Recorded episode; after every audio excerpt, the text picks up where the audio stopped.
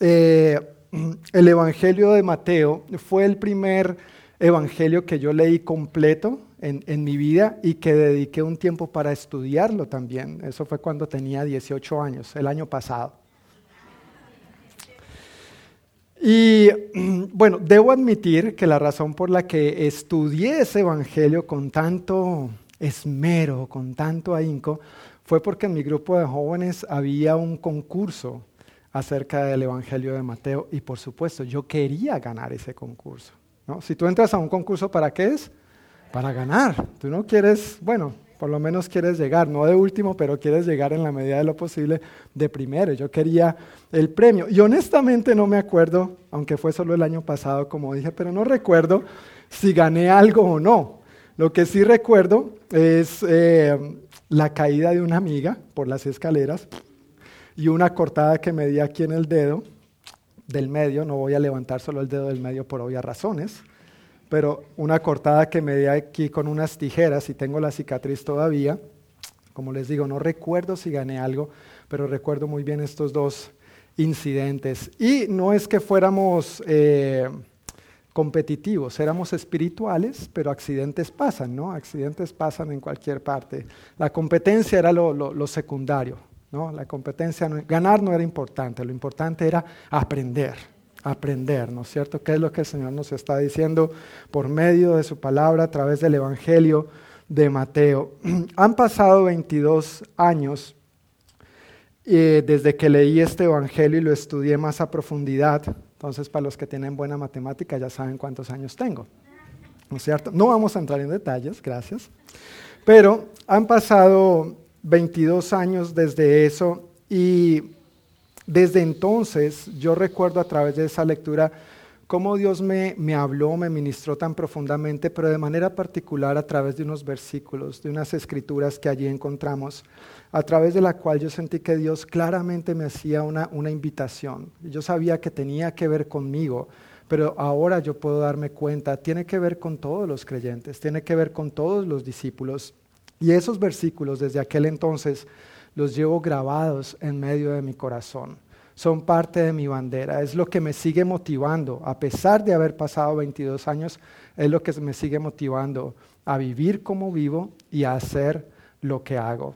Y es mi esperanza que hoy, al compartir estos versículos contigo, que seguramente varios de ustedes ya han leído o han escuchado más de una vez, tú puedas apropiarte de esto, porque tiene que ver contigo, así como tuvo que ver conmigo hace 22 años. Amén. Si tienes tu Biblia, yo quiero invitarte a que la abras en Mateo, capítulo 9. Salud en el nombre de Jesús. Por favor, no pánico, no pánico. Estamos en confianza, ¿sí? Que nadie vaya a salir corriendo. Un estornudo es normal. Mateo capítulo 9, versículos 35 al 38. Y quiero reiterar que aunque tenemos el eh, versículo normalmente proyectado acá al frente, queremos animarles a que usen la Biblia suya. Si no tiene, ahí al frente suyo hay una Biblia que puede compartir con las personas al lado para que podamos ver que lo que ahí está escrito, lo que aquí se proyecta, es lo que realmente estamos diciendo desde el púlpito. Mateo 9, 35 al 38. ¿Lo tienen? Ok, dice así la palabra de Dios. Jesús recorrió todas las ciudades y aldeas de esa región, enseñando en las sinagogas y anunciando la buena noticia acerca del reino, y sanaba toda clase de enfermedades y dolencias. Cuando vio a las multitudes, les tuvo compasión porque estaban confundidas y desamparadas, como ovejas sin pastor. A sus discípulos les dijo, la cosecha es grande, pero los obreros son pocos. Así que oren al Señor que está a cargo de la cosecha. Pídanle que envíe más obreros a sus campos. Amado Dios, te damos gracias por tu palabra en esta mañana. Gracias que tu palabra es viva y eficaz. Y gracias, Señor, que lo que tú hablaste a tus discípulos hace dos mil años y lo que tú viste hace dos mil años sigue sucediendo hoy en día. Te pedimos, Señor, que por medio de tu palabra tú toques nuestros corazones, renueves nuestro entendimiento y nos hables claramente, Señor, sobre tu invitación y el rol, el papel que tienes para cada uno de nosotros en el cumplimiento de esta porción de las Escrituras. En el nombre de Jesús. Amén. Amén. ¿Han conocido, han leído antes acerca de este pasaje, han escuchado un poquito de este pasaje. Es un pasaje más o menos familiar, se usa mucho, la mies es mucha y los obreros son pocos. Es normalmente cuando nos invitan a servir, a hacer, a llevar el Evangelio a otras partes, a salir de pronto de la comodidad de nuestro entorno para compartir del amor de Cristo a otras personas alrededor nuestro que tanto lo necesitan. Pero de esta porción de las Escrituras, de estos cuatro sencillos versículos, yo quiero compartir en esta mañana tres aspectos que yo quiero resaltar y que yo veo que son claves y que tienen que ver no solamente con los discípulos en aquel entonces, pero tienen que ver con todo aquel que es un discípulo del Señor hoy en día también. Esos tres aspectos, y si tú tienes tu hojita amarilla, puedes ir siguiendo el bosquejo ahí, pero el primero de ellos es lo que Jesús hizo, lo vamos a ver en el versículo 35, luego en el versículo 36 vamos a ver lo que Jesús tuvo, y por último, en los versículos 37 y 38, lo que Jesús dijo. Vamos a comenzar entonces en el versículo 35 con el primer punto, lo que Jesús hizo. Dice el versículo 35, Jesús recorrió todas las ciudades y aldeas de esa región, enseñando en las sinagogas y anunciando la buena noticia acerca del reino, y sanaba toda clase de enfermedades y dolencias. La región a la que Mateo hace referencia aquí es la región en torno al mar de Galilea, que en realidad no es un mar, es un lago, un lago inmenso, por eso le llaman el mar de Galilea, que tiene más o menos unas 13 millas de largo por 8 de ancho. Es un, es un eh, lago bien, bien, bien grande, conocido como el Mar de Galilea, y en torno a ese lago, conocido como la región de Galilea, es donde Jesús estuvo recorriendo pequeños pueblos, pequeñas aldeas, llevando a cabo su ministerio, y que hacía, anunciaba o enseñaba en las sinagogas, anunciando la buena noticia acerca del reino, y sanaba toda clase de enfermedades y dolencias. La frase el reino de Dios significa el reino espiritual, divino y glorioso del Mesías, nuestro Señor Jesucristo. Este reino es un hecho, es una realidad. Lo que pasa es que no lo vemos tan visiblemente, no es tan manifiesto visiblemente porque vivimos en un mundo caído. Si nos damos cuenta, vivimos en un mundo rodeado de egoísmo, de pecado, donde el reino de Dios no se ha consumado ni se ha perfeccionado todavía en su totalidad, pero está presente, es un hecho. Va a manifestarse eventualmente un día de manera visible en este mundo natural cuando el rey, Jesús, vuelva por segunda vez. El rey ya vino una primera vez, pero vino como siervo vino a entregar su vida por ti, por mí, por toda la humanidad. Entró en una, en, una burrita a Jerusalén y la gente cantaba Osana. ¿Recuerdan lo que celebramos o recordamos el domingo de Ramos? Y esto es una expresión que hace alusión al rey, al hijo de David, al Mesías que Dios Padre habría de enviar, cumpliendo así su promesa de salvación y redención para todos aquellos que depositáramos nuestra fe en él. Ahora, este rey en su primera venida vino como siervo, pero este rey ha prometido venir nuevamente en toda su gloria y en todo su esplendor por su iglesia. Esa es la promesa que esperamos, eso es lo que confiamos. Si Él cumplió la promesa de su primera venida, por supuesto Él va a cumplir la promesa de su segunda venida. Y entonces veremos consumado el reino de Dios en su totalidad. Ya veremos la victoria de Dios en nuestras vidas en su totalidad. Desde que aceptamos a Cristo, Claro, tenemos nueva vida la, vida, la Biblia nos habla de promesas, nuestra vida empieza a tomar sentido, ahora vemos las cosas desde otros puntos de vista, tenemos, empezamos a apreciar las cosas desde la manera en que Dios las ve. Ya el pecado empieza a dejar de ser tan atractivo porque ahora ya no vivo para mí, vivo para quién?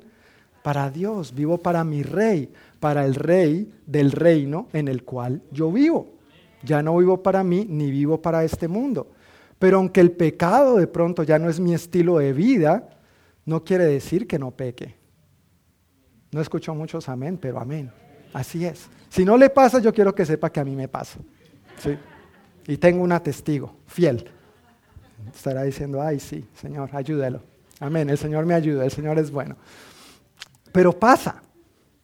Tenemos el reino de Dios, vivimos en el reino de Dios, pero aún estamos expuestos a este mundo pecaminoso y caído.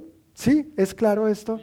Es una verdad, es una realidad. Sin embargo, eso no niega que el reino de Dios es una realidad que ya existe y que este reino es visible o puede ser visible a través de todos nosotros. Mientras ese reino viene y se establece en todo su esplendor y en toda su gloria, entonces, ¿cómo se manifiesta? ¿Cómo es visible? Bueno, este reino se establece en y se manifiesta a través de todos aquellos que invitan al rey a reinar en su vida. Vuelvo y repito. Mientras tanto, este reino se establece en y se manifiesta a través de todo aquel que invite al rey a reinar en su vida. Es a través de este entendimiento cuando logramos comprender lo que Jesús nos enseñó en el Padre nuestro. Venga tu reino y qué? Y hágase tu voluntad. ¿Cómo? ¿Cómo, cómo? así como en el cielo, aquí en la tierra. ¿Cómo es la voluntad de Dios en el cielo? ¿A medias? ¿Cómo es la voluntad de Dios en el cielo? Perfecta. Lo que Dios dice, se hace. Lo que Dios anhela, lo que Dios desea, y no se cuestiona. Se entiende, es la voluntad de Dios. Dios es bueno, Dios es misericordioso, Dios es santo. Dios tiene planes mejores que los tuyos y los míos, pero a veces nosotros cuestionamos a Dios, cuestionamos a este rey y los principios de su reino. Y tan neciamente creemos que nosotros sabemos más que Él. Sí, Dios dice esto en su palabra, pero yo ah, tengo una idea mejor. Sí, ¿cómo no? Esperemos un momento a ver cómo salen los resultados de esa idea mejor, tan brillante y fenomenal. No, no, no, ni tú ni yo vamos a saber nunca más ni mejor que Dios. El profeta Isaías dijo, sus pensamientos y sus caminos son más altos que los nuestros. Pero a veces nosotros creemos que no, que los estándares, los principios del rey y su reino son inferiores a los míos. Y yo soy superior que el rey. Y me pongo en una postura de altivez, de orgullo, de exaltación mayor a la del rey y su reino en lugar de humildemente someterme a aquel que un día le dije, ven y reina en mi corazón. Tú eres mi Dios, tú eres mi Señor, tú eres mi Salvador. No es solamente mi Salvador, esa es la parte bonita. No, todos necesitamos un Salvador, el mundo quiere un Salvador, pero el mundo no quiere un Señor. Señor es eso, que señorea, que gobierna, que reina sobre mi vida, no impositivamente. Por eso Dios no se impone o no impone su autoridad en tu vida y en la mía. Que yo sepa, Dios no te ha obligado a nada. ¿Verdad? Bueno, a mí tampoco. Tenía susto de que alguien respondiera, sí, a mí sí me ha obligado. No sabía qué responder. Pero que yo sepa, Dios no obliga a nadie, porque entendemos de la Biblia que Dios nos ha dado la opción de amarlo o no, de obedecer o no, lo que coloquialmente llamamos libre albedrío. Ese es el amor de Dios. Y así debe ser o así debe corresponder nuestro amor a Él, voluntariamente, no obligatoriamente. En este reino entonces hay una buena noticia. Dice que Jesús recorría todas las ciudades y aldeas de esa región, enseñando en las sinagogas y anunciando la buena noticia acerca del reino. Esa buena noticia, o parte de esa buena noticia, es que Jesús sana algunas clases de enfermedades y dolencias. Amén. No, Señor. Dice ahí, todas, todas. Jesús sana. ¿Qué dice, la, dice su Biblia lo mismo que la mía? Dice que sanaba toda clase de enfermedades y dolencias. ¿Puede repetir conmigo toda? toda clase de enfermedades y dolencias. ¿Hay algo imposible para Dios? ¿Hay enfermedad que Dios no pueda sanar? ¿Hay dolor que Dios no pueda quitar? No, no. Sin embargo, a veces oramos y como que nada aparentemente sucede. ¿Sí les ha pasado o no? ¿Nos va a desanimar eso entonces porque no vemos el milagro inmediato? No, la promesa está. Jesucristo, nos decía el pastor Ricardo el domingo pasado, eh, en nuestro versículo lema como iglesia cuadrangular, Hebreos 13:8, Jesucristo es el mismo ayer y hoy y siempre. Él no cambia. El mismo Jesús que sanó hace dos mil años es el mismo que sanaba antes de venir a esta tierra hace dos mil años y es el mismo que sigue sanando hoy en día es el mismo que hizo milagros en aquel entonces, es el mismo que lo sigue haciendo hoy en día. Pero vuelvo y reitero, es esa lucha, ese conflicto en el que a veces vivimos, donde ya el reino de Dios es real y manifiesto en y a través de todos aquellos que hemos invitado al rey a reinar, pero aún así vivimos en lucha con un mundo caído y enfrentamos la muerte, enfrentamos la enfermedad. ¿Te has enfermado? ¿Quiere decir eso que no tienes a Cristo o que Dios no te ama? Por supuesto que no, por supuesto que no. ¿Has recibido sanidad en alguna ocasión de parte de Dios? Eso muestra que el rey y su reino son evidentes en tu vida también. Entonces necesitamos manifestar este reino y su rey a través de nuestra vida. La buena noticia, o parte de esta buena noticia que Jesús anunciaba, tiene que ver con que al rey sí le importa tu bienestar físico, tanto como tu bienestar emocional y tu bienestar espiritual. Hay una frase que acuñamos mucho los cristianos evangélicos y es que hablamos de las almas perdidas.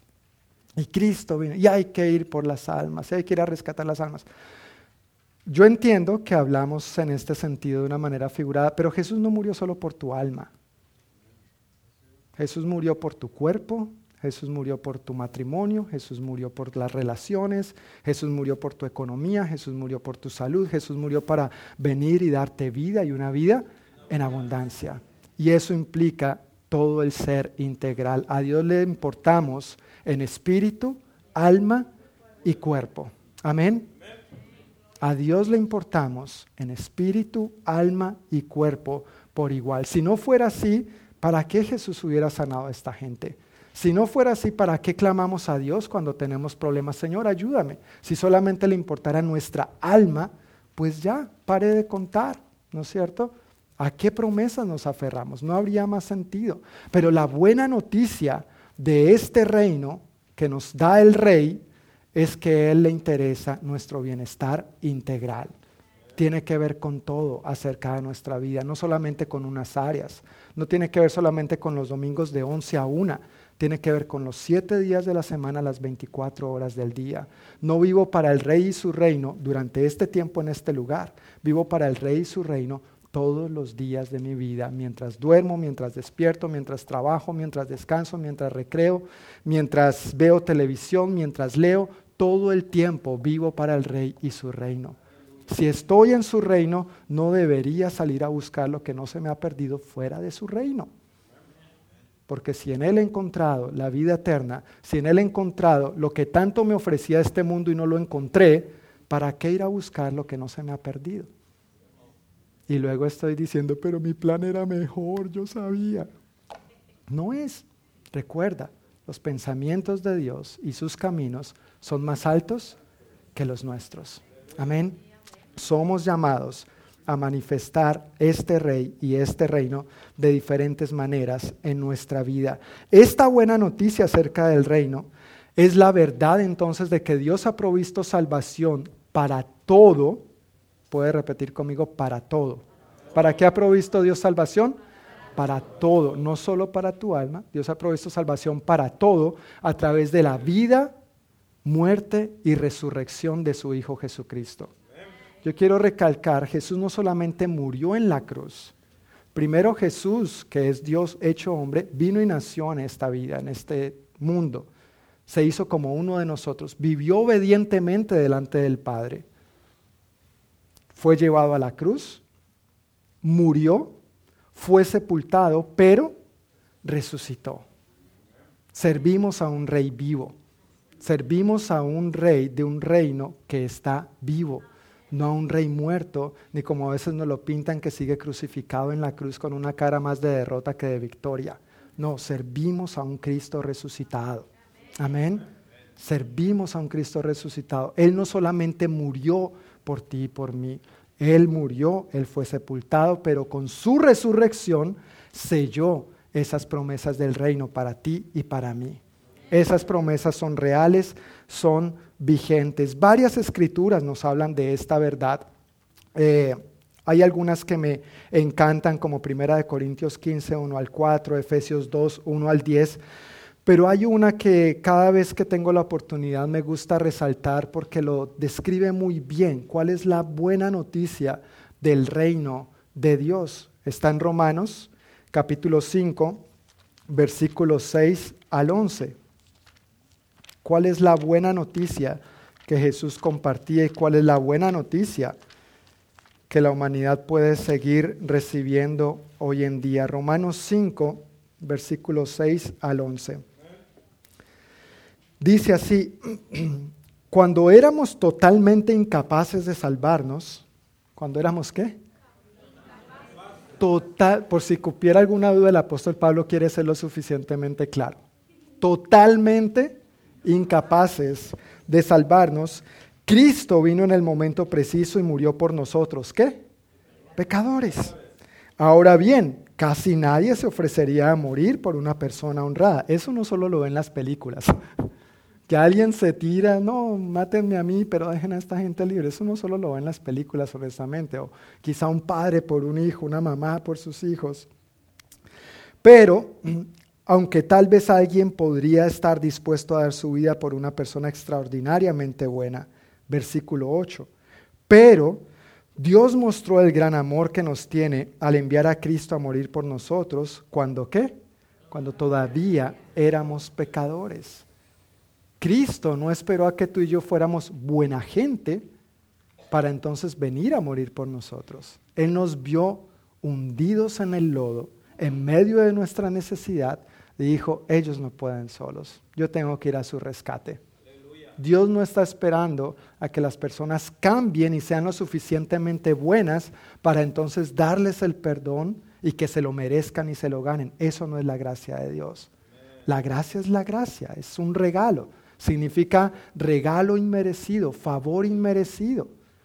Y con un regalo, la única opción que tenemos es o extiendo la mano para recibirlo y lo agradezco o no. No hay más opción. Pero un regalo es eso, un regalo. Versículo 9. Entonces, como se nos declaró justos a los ojos de Dios por la sangre de Cristo, con toda seguridad Él nos salvará de la condenación de Dios. Pues como nuestra amistad con Dios quedó restablecida por la muerte de su Hijo, cuando todavía éramos sus enemigos, con toda seguridad seremos salvos por la vida de su Hijo. Así que ahora podemos alegrarnos por nuestra nueva y maravillosa relación con Dios, gracias a que nuestro Señor Jesucristo nos hizo amigos de Dios. Hay dos tipos de personas en esta vida. Los que son amigos de Dios y los que están a punto de ser amigos de Dios.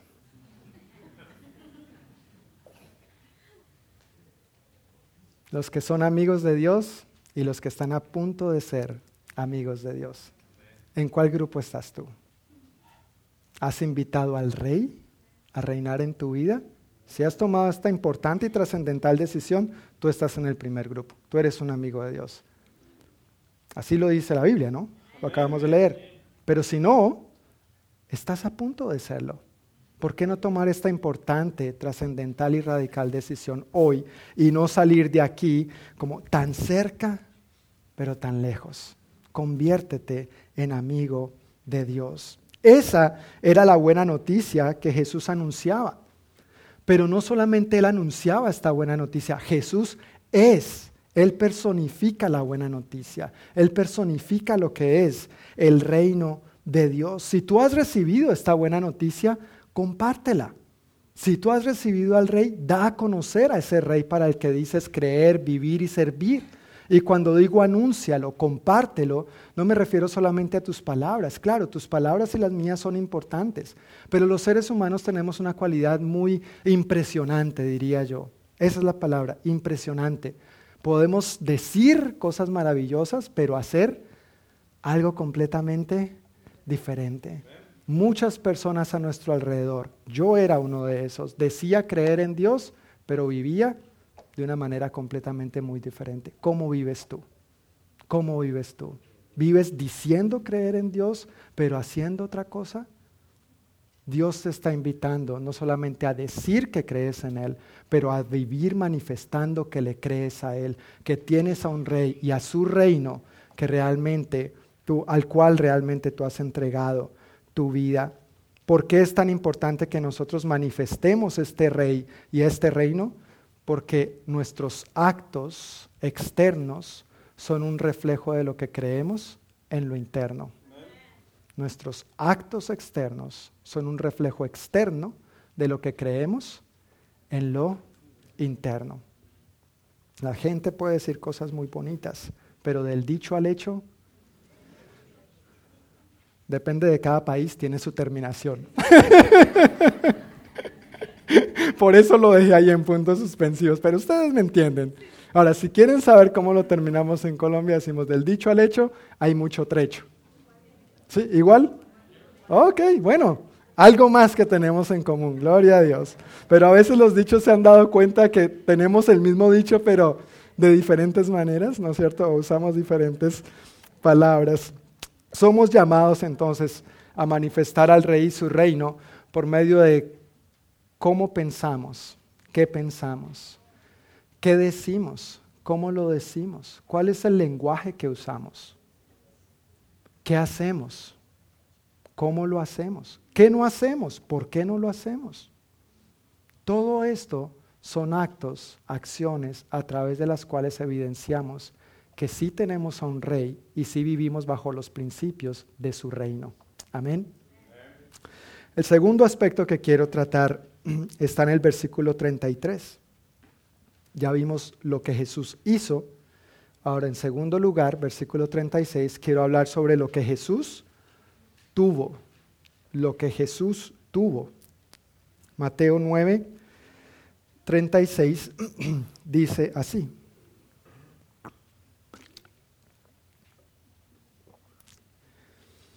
Cuando vio a las multitudes, les tuvo compasión, porque estaban confundidas y desamparadas como ovejas sin pastor. ¿Qué tuvo Jesús? ¿Y solamente la tuvo o la sigue teniendo? Él es el mismo ayer y hoy y siempre. Él no cambia. Dice la Biblia que en Él no hay sombra de variación, ni cambia de ninguna otra manera. Esta palabra compasión en la Biblia es interesante porque es una palabra que significa movido en las entrañas. Movido en las entrañas. Algunos hemos sentido, nos hemos sentido movidos en las entrañas cuando algo nos cae mal, por ejemplo. Pero no, no es ese tipo de ser movido en las entrañas, no es ese tipo. Es, es este sentimiento que, que te conmueve, que te hace sentir empatía por el dolor, el sufrimiento, la necesidad de los demás. Te, te, mueve acá adentro, te, te remueve en lo profundo. Ahora, la compasión, en este sentido, la manera bíblica, cuando usa en el idioma original en griego ser movido en las entrañas, lo está usando en sentido figurado para referirse a este tipo de sentimiento que a veces no se puede describir de otra manera, que es tan único y peculiar. Pero la compasión no es algo que va solito, va acompañado de otra palabra que es la misericordia. Mientras la compasión es ser movido en las entrañas, no por algo que te cayó mal. La misericordia es la manifestación externa de la compasión. Es la compasión manifestada en actos. ¿Sí ves la conexión? La compasión es eso que te retuerce acá adentro. Pobre gente, pobre situación. El otro día mi esposa y yo vimos un documental de algo desgarrador y, tenía ganas de llorar. Y humanamente tenía ganas de ir a ahorcar a un par de personas. Pero dije, no, esa no es la compasión de Cristo, Señor, ayúdame, perdónalos y haz tu obra en ellos. Pero ¿les pasa que a veces quieren ahorcar a la gente? ¿O solamente a mí? No, yo digo, ¿no? Yo digo, yo quiero que ustedes me conozcan en mi humanidad también, ¿sí? Pero eso no les pasa a ustedes. Yo aquí abriendo mi corazón con ustedes, pero yo sé que a ustedes no les pasa. Gracias por escucharme, gracias por servirme de terapeutas también. Pero la compasión es el sentimiento interno, lo que nos mueve adentro. La misericordia es la acción, es no quedarme sin hacer nada al respecto. Es esto está mal y voy a hacer algo. Esto no está bien y Dios quiere que intervenga. Cuando Jesús vio a las multitudes, tuvo compasión de ellos. Sabes, a veces nosotros vemos cosas y nos hacemos como que no es con nosotros. Eso no tiene que ver conmigo. Que resuelva el gobierno. Los hijos, ah, que resuelva mi papá, mi mamá. Faltos de compasión. A veces el esposo con la esposa insensible. Las tareas del hogar, eso no tiene que ver conmigo, es de la mujer. Falto de compasión. O viceversa. No, el hombre es el que está hecho para trabajar como burro, para que me mantenga bien como una reina. Señor, guárdanos, líbranos, por favor, ten compasión de nosotros. Eso no tiene que ver con nosotros, que resuelva el gobierno. Eso no tiene que ver conmigo, que resuelva la iglesia, que resuelva el pastor. Yo no sé. No tiene que ver conmigo. Y vemos las situaciones y sí podemos tener el sentimiento acá adentro, pero del dicho al hecho hay mucho trecho. No basta con experimentar solamente ese sentimiento que nos mueve las entrañas. Dios está esperando que actuemos coherentemente, que hagamos algo al respecto. Si tú ves algo, es porque seguramente Dios quiere usarte a resolver ese algo, a contribuir. Tal vez no tengas la respuesta o la solución completa, pero aportar tu granito de arena para que eso eventualmente pueda ser resuelto. Amén. Eso es lo que Jesús tuvo, una compasión, pero hecha manifiesta a través de sus actos. Esta palabra, compasión y misericordia, eh, a veces es traducida en la Biblia, o, o, una combinación de las dos es traducida en la Biblia como movido a misericordia. ¿Has leído eso a veces? Y fue movido a misericordia. Se refiere a esto, porque no es solamente el sentimiento acá adentro, pero ¿qué? Hizo algo al respecto. Y esa palabra la encontramos muy bien descrita en pasajes como Marcos 9, 22, donde encontramos el ruego, el clamor de un padre cuyo hijo estaba poseído por un demonio y movido a compasión, acude a Jesús, se postra ante Jesús y le dice, Señor, ayúdanos, ten misericordia de nosotros. La compasión de este padre por su hijo no le hizo quedarse sentado, cruzado de brazos, bueno, mi hijo está endemoniado, que mire cómo se libera. Está problemado. Los padres necesitamos tener compasión sobre nuestros hijos, pero que esa compasión sea evidente. Y la mejor muestra de compasión de un padre por su hijo es acudir a Jesús por él y con él. En pasajes como el de Lucas 15 a 20, que nos cuenta la parábola del hijo pródigo, este hijo sin vergüenza se va por fin decide regresar donde su padre. Dice la Biblia que cada día el papá salía a mirar si el hijo venía, por fin, si el hijo regresaba. Cuando por fin lo ve a lo lejos, la Biblia dice que su padre lo vio lleno de amor y de compasión, corrió hacia su hijo, lo abrazó y lo besó. En la Reina Valera dice, movido a misericordia. El papá no se quedó en su posición, El papá vio que el hijo venía sucio, tal vez afligido, sintiéndose mal, con culpabilidad, y el papá no se quedó parado en su posición. Él fue el que cometió el error. Él es el que tiene que venir a mí. Cualquier parecido con la realidad es pura coincidencia. eso no pasa entre nuestras familias, eso no pasa entre nuestras relaciones interpersonales, eso no pasa con los vecinos, los amigos, en los lugares de trabajo o estudio. Él fue el que hizo mal. Él es el que tiene que venir a pedirme perdón a mí. ¿No es cierto? Eso no pasa. Pero en el caso del hijo pródigo, su papá, movido a misericordia, vio que el hijo venía y él salió corriendo a su encuentro. No eres el hijo pródigo, pero te voy a dar un abrazo. Lo, lo abrazó, lo besó. Mi hijo, bienvenido, has vuelto a casa. De una vez mandó a que le pusieran ropa nueva, limpia, zapatos, el anillo de autoridad de la casa, del apellido, del nombre de la familia, del rey y su reino, brindándole así la aceptación y la identidad que él tenía como hijo. Movido a compasión, no se quedó ahí parado esperando, haciendo nada, corrió hacia su hijo. Es la misma palabra que nosotros encontramos también en Lucas 10:33, cuando un hombre fue atacado por ladrones Dos pasaron por ahí, lo vieron, no es que no lo vieron, lo vieron y ¿qué hicieron? Nada, nada, siguieron de largo. Lo más duro, lo más triste de esta historia es que esos dos eran un levita y el otro era un sacerdote. Señor, guárdanos. Está hablando del pueblo de Dios y de la indiferencia con que a veces nosotros podemos actuar frente a las necesidades de los demás.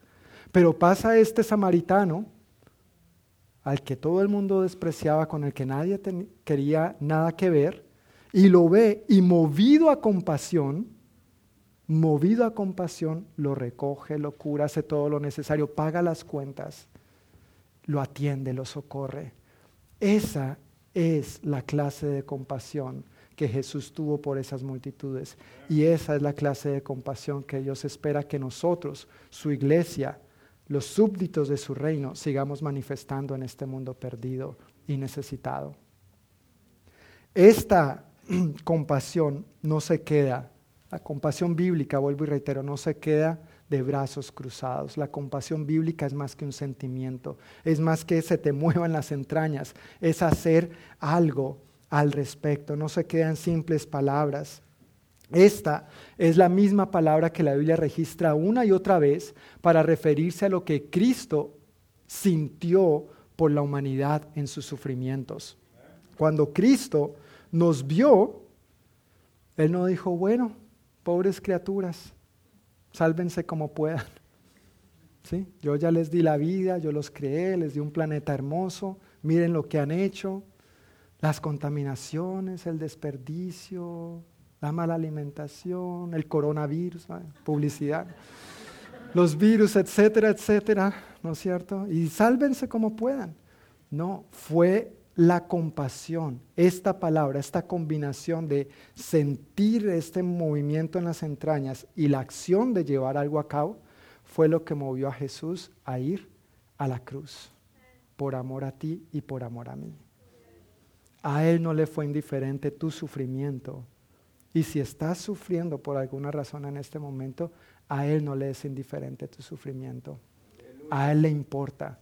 Y no solo ese sufrimiento en tu alma, en las emociones, pero tu condición espiritual, tu condición física. Al Rey, vuelvo y reitero, sí le importa tu bienestar físico, emocional y espiritual. Amén. Eso es la buena noticia del rey y su reino. Él tuvo compasión. Y una promesa que encontramos para los compasivos está en Mateo 5:7. Dios bendice a los compasivos porque serán tratados con compasión, o Reina Valera, misericordia. Bienaventurados los misericordiosos porque ellos recibirán misericordia. Si uno quiere misericordia, uno tiene que ser misericordioso, dar misericordia. si yo he recibido la misericordia de Dios, si yo he recibido la compasión de Dios, es simplemente compartir de lo que Dios me ha dado. No es dar algo que surge de... Naturalmente no somos muy compasivos. Naturalmente nos gusta ahorcar a la gente. Para que lleve, decimos en Colombia. Chupe para que lleve. Ahí tiene, que aprenda. Yo me imagino lo que ustedes están pensando. Ay, John, ay, John. Pero son los pensamientos con los que luchamos. ¿Sí o no? Son los pensamientos con los que luchamos. Ahora Dios nos dice, no, mi hijo, así no es. Dios me lo dice constantemente. No, mi hijo, así no es. Compasión, compasión. Gracia, misericordia. ¿Tú quieres compasión? ¿Tú quieres gracia? ¿Tú quieres misericordia?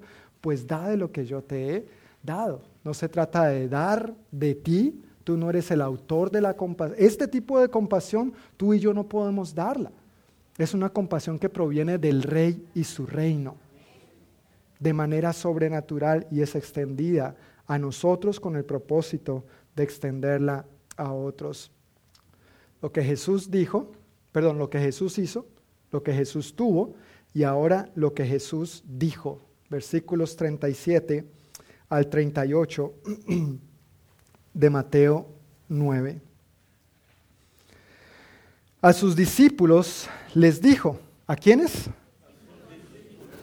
Preste atención, si usted es un discípulo, Jesús le está diciendo, ¿sí? no es solamente a los de aquel entonces, a sus discípulos les dijo y nos dice, la cosecha es grande, pero los obreros son pocos.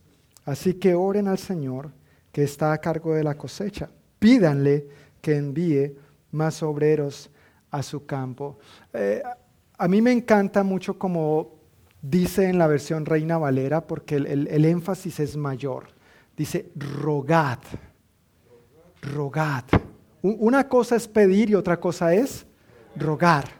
¿No es cierto? Una cosa es que cuando tú vas y tienes un buen almuerzo en un restaurante, tú comes, quedas bien, satisfecho, pero tú después no ruegas por el postre. Tú solamente pides el postre. Aunque a veces yo ruego por el postre, yo quiero postre, yo quiero postre. Yo soy muy chocolatero y ruego por mi chocolate, pero rogar implica algo más profundo, más insistente. La definición de rogar es suplicar, petición que incluye la idea de necesidad urgente. Petición que incluye la idea de necesidad urgente. Eso es lo que Jesús está diciendo aquí. No se trata de pedir, de ordenar un postre. Se trata de una necesidad urgente. La mies, la necesidad es mucha, pero hay pocos obreros, hay pocas personas dispuestas a veces para llevar a cabo la obra del Señor. Yo estoy muy agradecido por el crecimiento. Cuando uno ve las estadísticas del Evangelio, del avance de la iglesia, son buenas estadísticas, son buenos números. Pero me preocupa que a veces simplemente nos concentremos en llenar un lugar y ya. Y afuera en la comunidad, en nuestras escuelas, en nuestros lugares de trabajo, la gente se sigue matando, la gente sigue viviendo como quiere porque no estamos siendo ni luz ni sal donde Dios nos ha puesto. Y pensamos que Dios y su reino gira en torno a reuniones como esta solamente, cuando tú y yo somos llamados a manifestar al rey y a su reino en nuestro diario vivir, en el lugar de trabajo, en cómo yo hago las cosas, cómo trato a los demás, en el supermercado, en cómo manejo, aunque otros me cierren, ¿Cómo respondería Jesús? ¿Qué haría Jesús? En todas y cada una de esas áreas de la vida. No podemos limitar al rey solamente a estas cuatro paredes los domingos de 11 de la mañana a 1 de la tarde. A veces nosotros tendemos a pensar que la cosecha no es grande o que no está lista, que la gente no está preparada para escuchar el Evangelio ni menos para recibirlo, que la gente no está en eso, realmente. Y a veces hemos tenido experiencias de ese tipo. Le has compartido a veces a alguien del amor de Dios y de pronto te parece que su respuesta fuera un poco indiferente. A mí me ha pasado, ¿no es cierto? Pero a la larga, tú no tienes, no estás en la obligación de convencer a nadie. Tú eres solamente el mensajero. El Espíritu Santo es el que convence Tú y yo somos solamente el instrumento. Pero la verdad, la verdad es que hay gente que sí está dispuesta a escuchar el Evangelio. La verdad es que en este mundo hay gente que sí está hambrienta y sedienta por esta buena noticia. Y hasta que tú y yo no decidamos abrir nuestra boquita y modelar con nuestros actos que este rey y su reino es verdad y funciona, pues estas personas no van a tener la oportunidad de escuchar esa buena noticia. En Juan, capítulo 4, versículo 35, Jesús le dijo algo más a sus discípulos.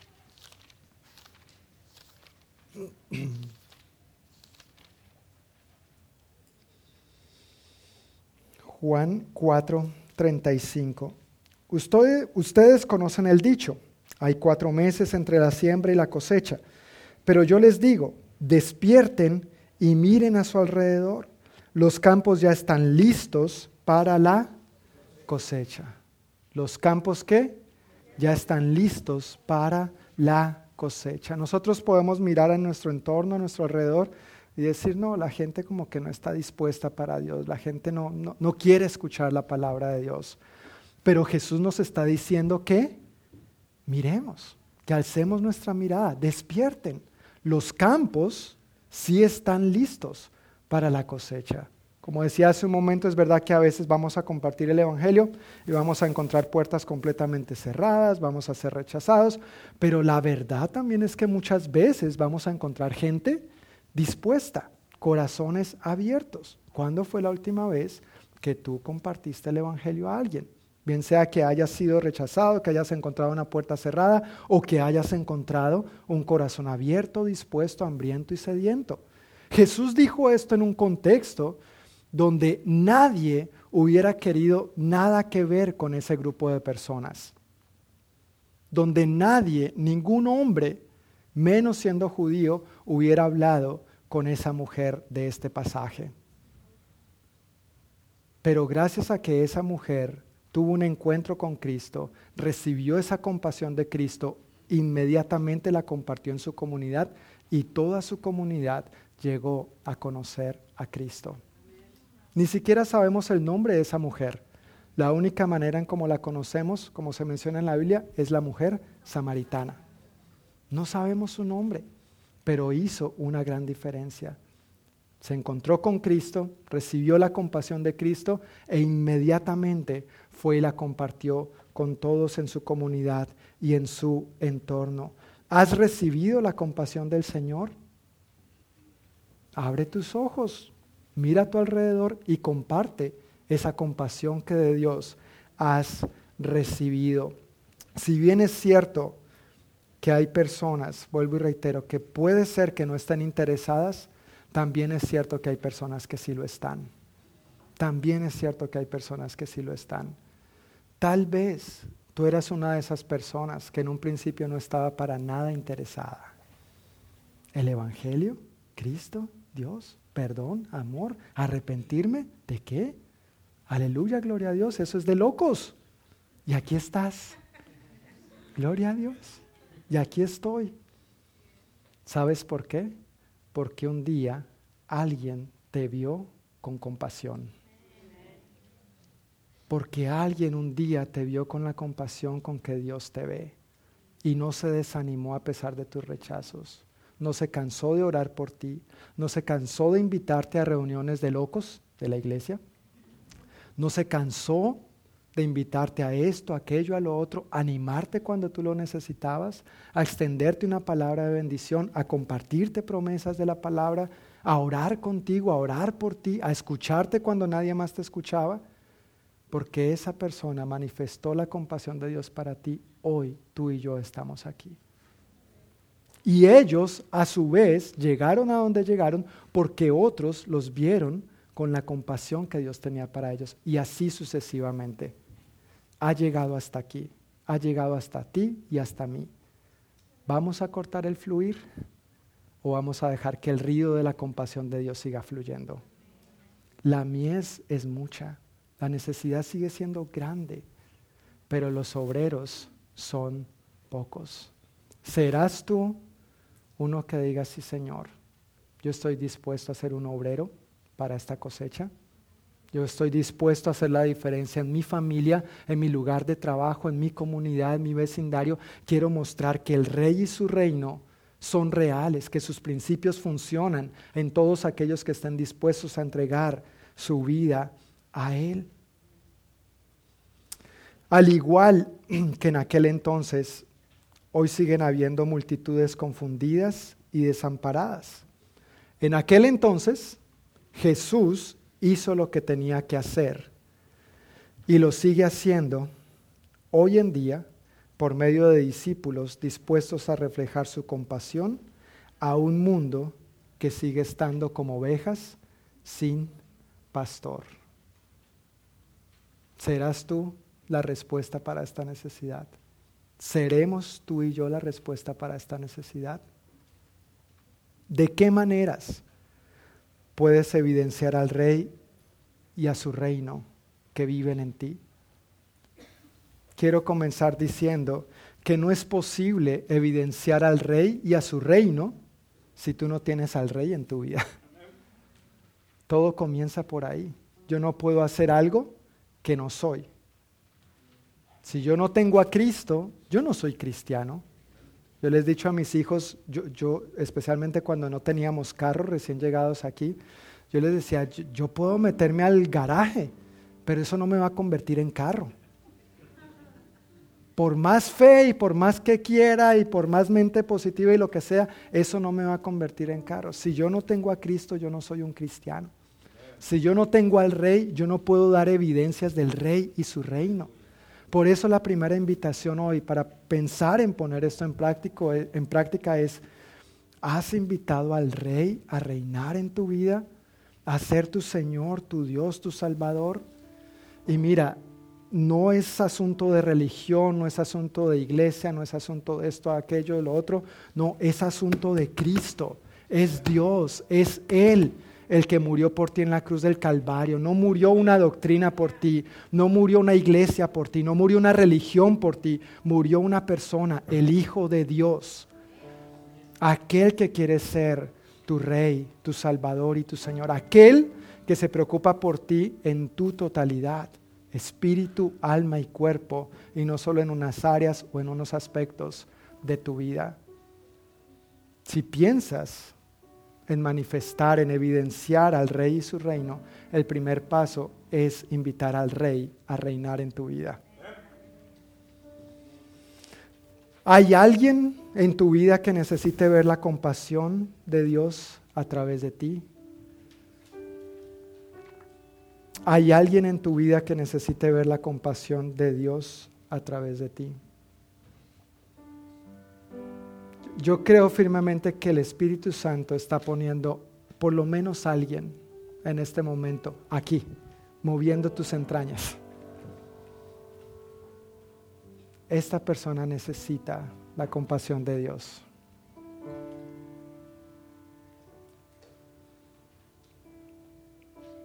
¿Qué vas a hacer al respecto? Jesús vio a la multitud y tuvo compasión de ellos, porque los vio perdidos, confundidos, desamparados como ovejas sin pastor.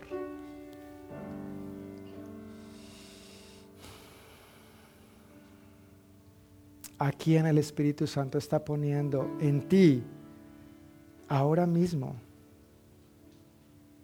para que no te hagas el loco como que no tiene que ver contigo, que resuelva otro, eso no es mi problema. El Espíritu Santo está poniendo ese sentir en ti porque tú eres su respuesta a esa necesidad. Y por último, ¿crees que tú puedes ser la respuesta a la invitación de Jesús? La mies es mucha, hay mucho trabajo por hacer, pero los obreros son pocos. ¿Serás tú uno que se sume a la obra del Señor para estar dispuesto a hacer lo que el Señor quiere que hagas? Para contribuir a mostrar la diferencia de que sí es verdad que hay un rey y su reino, que no es visible en su totalidad todavía, pero que tú has dicho en tu vida, venga tu reino y hágase tu voluntad en mi vida como en el cielo. ¿Estarás tú dispuesto para hacer la respuesta a la invitación de Jesús hoy, aquí y ahora? La mies es mucha, pero los obreros son pocos. En fe yo veo una congregación de obreros. En fe yo veo más que personas que venimos a sentarnos aquí los domingos a calentar la banca. En fe yo veo cristianos comprometidos, discípulos, hombres y mujeres de Dios, que mostramos a este mundo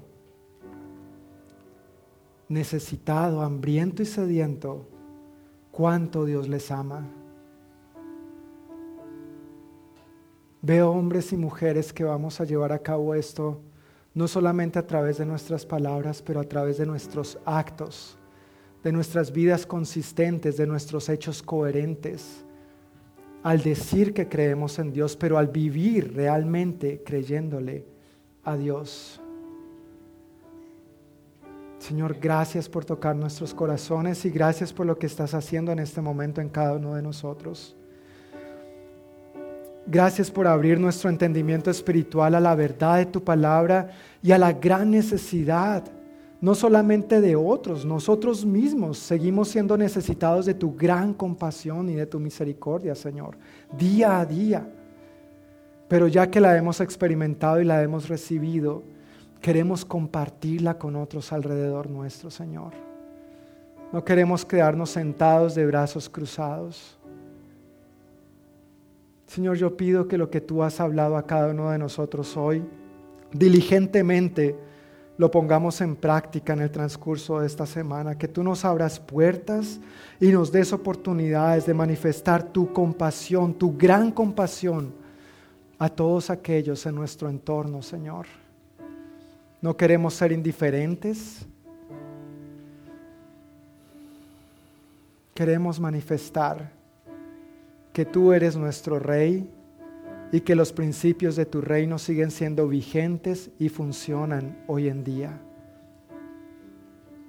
Gracias Señor. Gracias Señor. Yo quiero invitarte a que tomes unos instantes para hablar tú en tu corazón ahí con el Señor y expresarle tu deseo, la disposición que hay en tu vida para hacer su voluntad, para ser un obrero para su obra. Exprésale tus temores, tus dudas, tus luchas, tus conflictos. Señor, tú sabes que yo quiero, pero a veces esto, a veces aquello, a veces lo otro. Ayúdame, Señor. Ayúdame, Señor.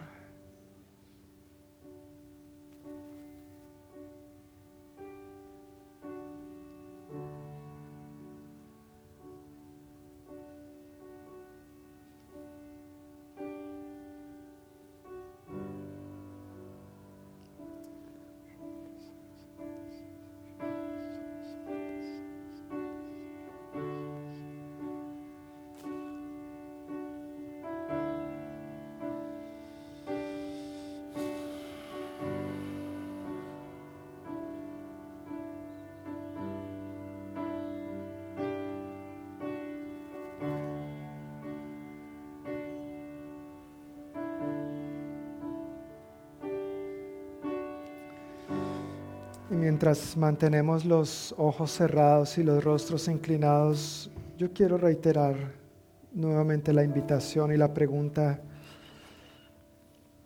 la primera pregunta que hice hace un momento. ¿Has invitado al rey a reinar en tu vida? ¿Eres un amigo de Dios o estás a punto de serlo. Si hay alguien aquí esta mañana que no ha tomado esta importante decisión, yo quiero invitarle, por favor, mientras todos están con los ojos cerrados y sus rostros inclinados, esto es un tiempo entre tú y Dios, solamente yo tengo mis ojos abiertos, pero Si hay alguien esta mañana que quiera invitar al rey a reinar en su vida, si hay alguien que hoy quiera pasar a ser amigo de Dios, yo quiero invitarle a que levante su mano, por favor, expresando este deseo. Amén, Dios le bendiga, puede bajar su mano. Dios le bendiga, puede bajar su mano, gracias. Dios te bendiga, puedes bajar tu mano. Dios te bendiga, puedes bajar tu mano, gracias. Dios quiere ser tu amigo y no vas a encontrar mejor amigo que Él. No vas a encontrar amigo más fiel, más leal, más comprometido contigo y por tu bienestar que Él. Gracias Señor. Gracias Señor. Yo quiero pedir a las personas que levantaron su mano y a toda la congregación que expresemos este deseo de nuestro corazón diciéndole a Dios, amado Dios, muchas gracias por tocar hoy mi corazón. Gracias por manifestarme tu compasión. Gracias por querer ser el rey de mi vida. Hoy te invito a entrar en mi corazón y te doy el permiso de ser mi rey. Voluntariamente decido amarte, servirte, vivir para ti. Entiendo que esto no puedo hacerlo en mis propias fuerzas. Por eso recibo tu gracia. Lléname con tu Santo Espíritu para que en su poder yo pueda lograrlo. Gracias por perdonar todos mis pecados. Me arrepiento de todos ellos. Gracias por darme un limpio y nuevo corazón. Y gracias por escribir mi nombre en el libro de la vida. En el nombre de Jesús. Amén. Amén. Amén. Mis hermanos, que el Señor les bendiga. Que tengan una semana llena de la compasión de Dios. Ah, la Santa Cena, gracias, se me había olvidado esto. Si tiene que salir, eh, quiero ser respetuoso del tiempo de cada uno. Eh, si tiene que salir, siéntase en la libertad de salir, que Dios le, le bendiga, que tenga una excelente semana llena de la compasión y la gracia de Dios. Que esta gracia y esta compasión le capacite para hacer lo que Jesús quiere que haga y vivir como Jesús quiere que viva. Pero al mismo tiempo queremos tener cinco minutos para tomar juntos la cena del Señor. Al tomar esto juntos estamos recordando que Cristo murió por nosotros, pero también resucitó por nosotros. Recuerda, Él no se quedó muerto, Él no se quedó en la cruz, Él no se quedó en la tumba, Él resucitó. Y cuando tomamos esto, bíblicamente estamos recordando lo que el Señor hizo por nosotros, y estamos recordando lo que Él hizo por nosotros hasta que Él vuelva. Son las palabras del apóstol Pablo. Al tomar esto estamos diciendo, Señor, yo creo que tú derramaste tu sangre para el perdón de todos mis pecados. ¿Cuántos? Todos.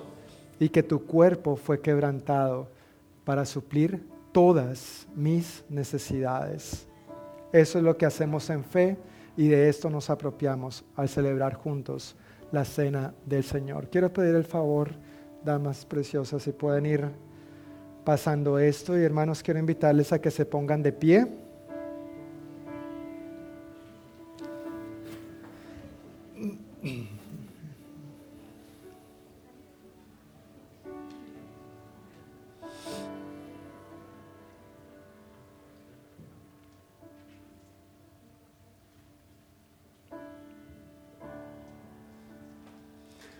Amado Dios, una vez más te damos gracias por tomar nuestro lugar en la cruz del Calvario. Gracias por exponerte a semejante Calvario por amor a nosotros.